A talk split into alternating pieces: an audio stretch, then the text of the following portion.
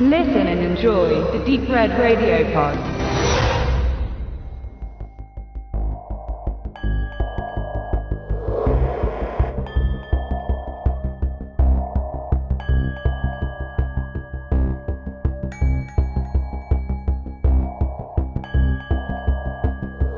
Herzlich willkommen bei Wicked Cinema, dein auditiver Filmführer durch die Welten des hammeresken Horrors, namenloser Schrecken und nervenzerfetzender Grauen. Hier auf Deep Red Radio.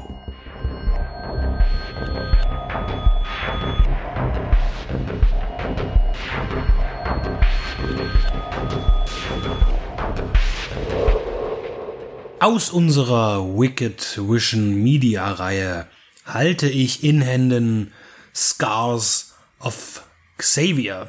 Im Mediabook, ungekürzt, eine deutsche Produktion für den internationalen Markt, in Englisch gedreht und es geht um einen Serienmörder. Ich stelle das mal in den Bereich des Independent-Films. Also hier ist wirklich äh, die Finanzierung fand statt durch äh, wenige Beteiligte des Projektes, allen voran natürlich dem Regisseur Kai Bugatski und seinem Hauptdarsteller Mark Engel. Aber es gab auch noch Support von Fans und Interessierten aus dem Internet.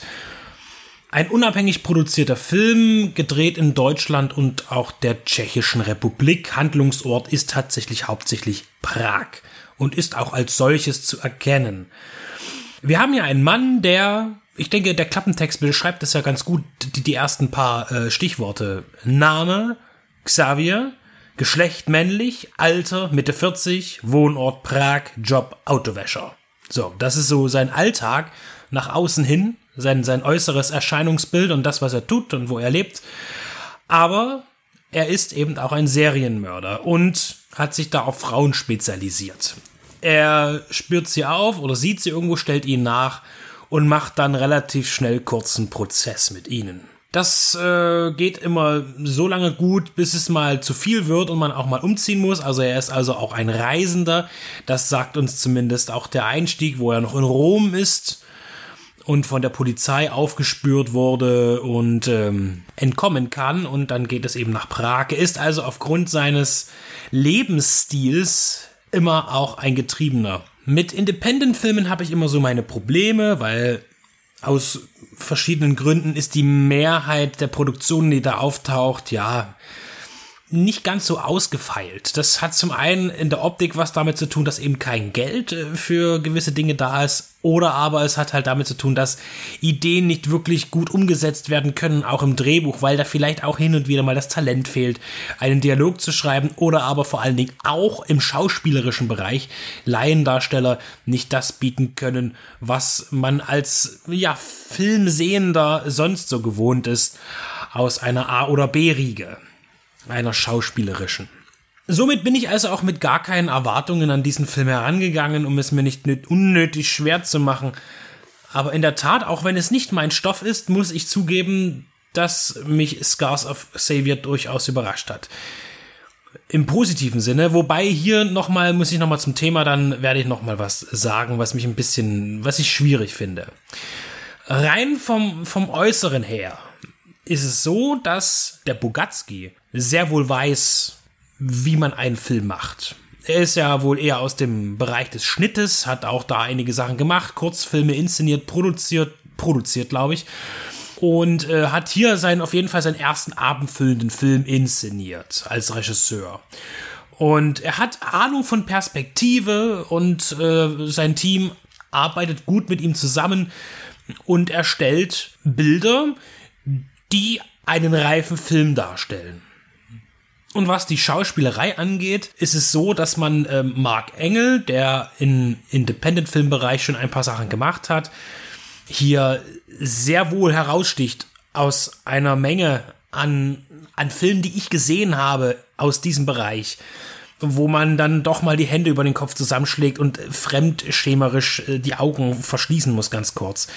Äh, das gleiche gilt aber eben auch für andere Darsteller im Bereich. Ich möchte auch die Alexia von Wismar hier noch nennen, äh, die ihm gegenübertritt. Und das fand ich doch gut. Also es ist jetzt nicht so, dass man sagen kann, dass da komplette Talentfreiheit wäre.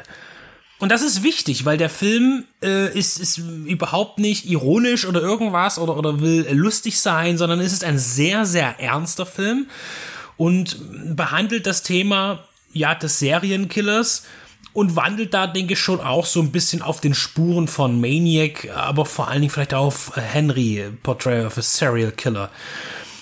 Und äh, ja, das sind ganz andere Bereiche, aber er, er eifert dem nach und tut es auch gar nicht so schlecht.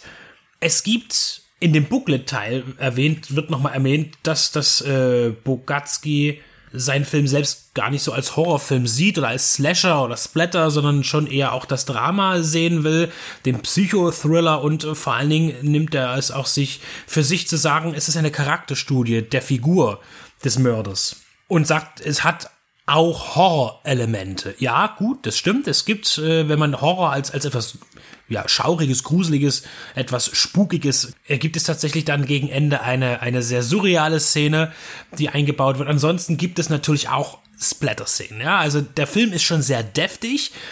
Es wird gezeigt, was dort ein, ein kranker Mensch Frauen Krankes antut. Aber ich muss sagen, so drastisch das alles ist, hält sich der Film dennoch an eine gewisse Etikette. Ja, und die Effekte sind auch als solche erkennbar. Und ich weiß, dass man auch bestimmte Sachen sehr viel realistischer darstellen kann. Ich glaube, dass man hier auch ein gewisses Maß darin hatte, dies zu tun.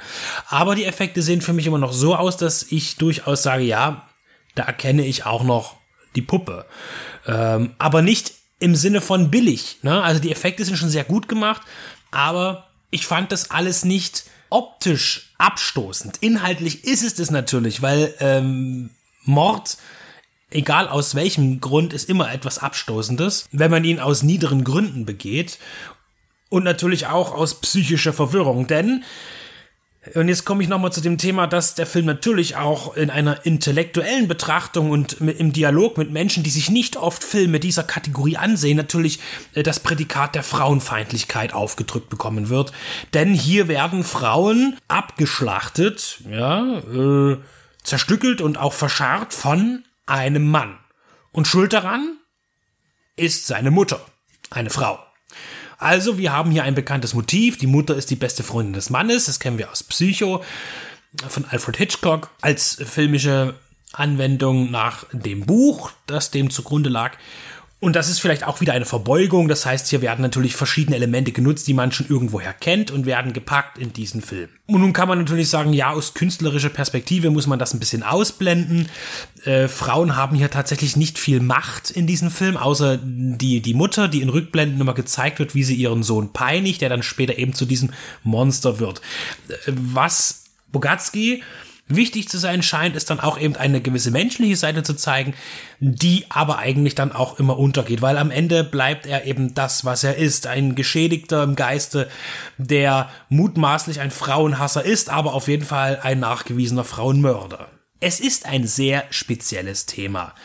Und ähm, jetzt kann man natürlich sagen, wir ziehen wir jetzt einen Unterschied zwischen einem Film wie Das Schweigen der Lämmer, der ja Oscars gewonnen hat und große Popularität hat, und andere Filme, wo es um Serienmörder geht.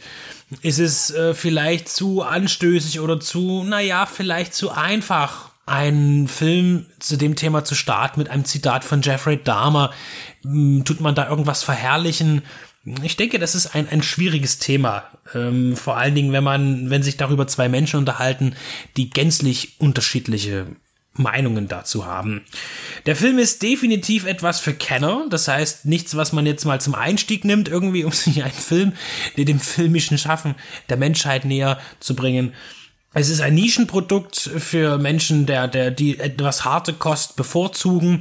Und mit dem Griff zu Scars of Savior als Independent-Film werden jene auf jeden Fall keine billige Gurke finden. Das ist ausgeschlossen. Sondern sie finden einen Film, bei dem man sich wirklich Gedanken und Mühe gemacht hat. Egal wie speziell das Thema ist und wie schwer es diskutabel ist. Und somit ist auf jeden Fall ein, ein Film gelungen, der als solcher auch erkennbar ist. Und somit hat er mich eben positiv überrascht, auch wenn es eben nicht mein Thema ist und ich schon hin und wieder mal bangen musste. Und was vor allen Dingen gelungen ist, und das ist mit das Wichtigste eigentlich für mich, der Film ist tatsächlich dicht inszeniert. Und er ist auch nicht öde oder langweilig. Er wirkt manchmal natürlich sehr einfach, was auch natürlich daran geschuldet ist, dass man schauen muss, welche äh, Kulissen bekommt man. Die sind manchmal so ein bisschen sehr trist, soll vielleicht auch so sein. Man sagt immer, ich hätte es vielleicht anders gemacht, aber ich bin ja nicht der Filmemacher und ich bin ja auch gar keiner. Aber der Film ist eben wirklich Stück für Stück und immer fortfahrend aufbauend inszeniert, so dass tatsächlich auch der Film nicht langweilig ist, was ich aus einer ganzen Armada von Independent-Filmen aus den 90ern und 2000ern eigentlich gewohnt war. Scars of Savior, erhältliche Mediabook bei Wicked Vision Media Schrägstrich Rawside Entertainment Schrägstrich Red Screen in einem Mediabook mit reichlicher Ausstattung, Interviews mit einigen Beteiligten, einem Booklet-Text und anderen typischen Deleted Scenes, Making of und Trailern und einem Kurzfilm. Volle Packung für einen Underground-Film, den es sich für jene zu entdecken lohnt, die ohnehin Filme unter dem Radar sichten.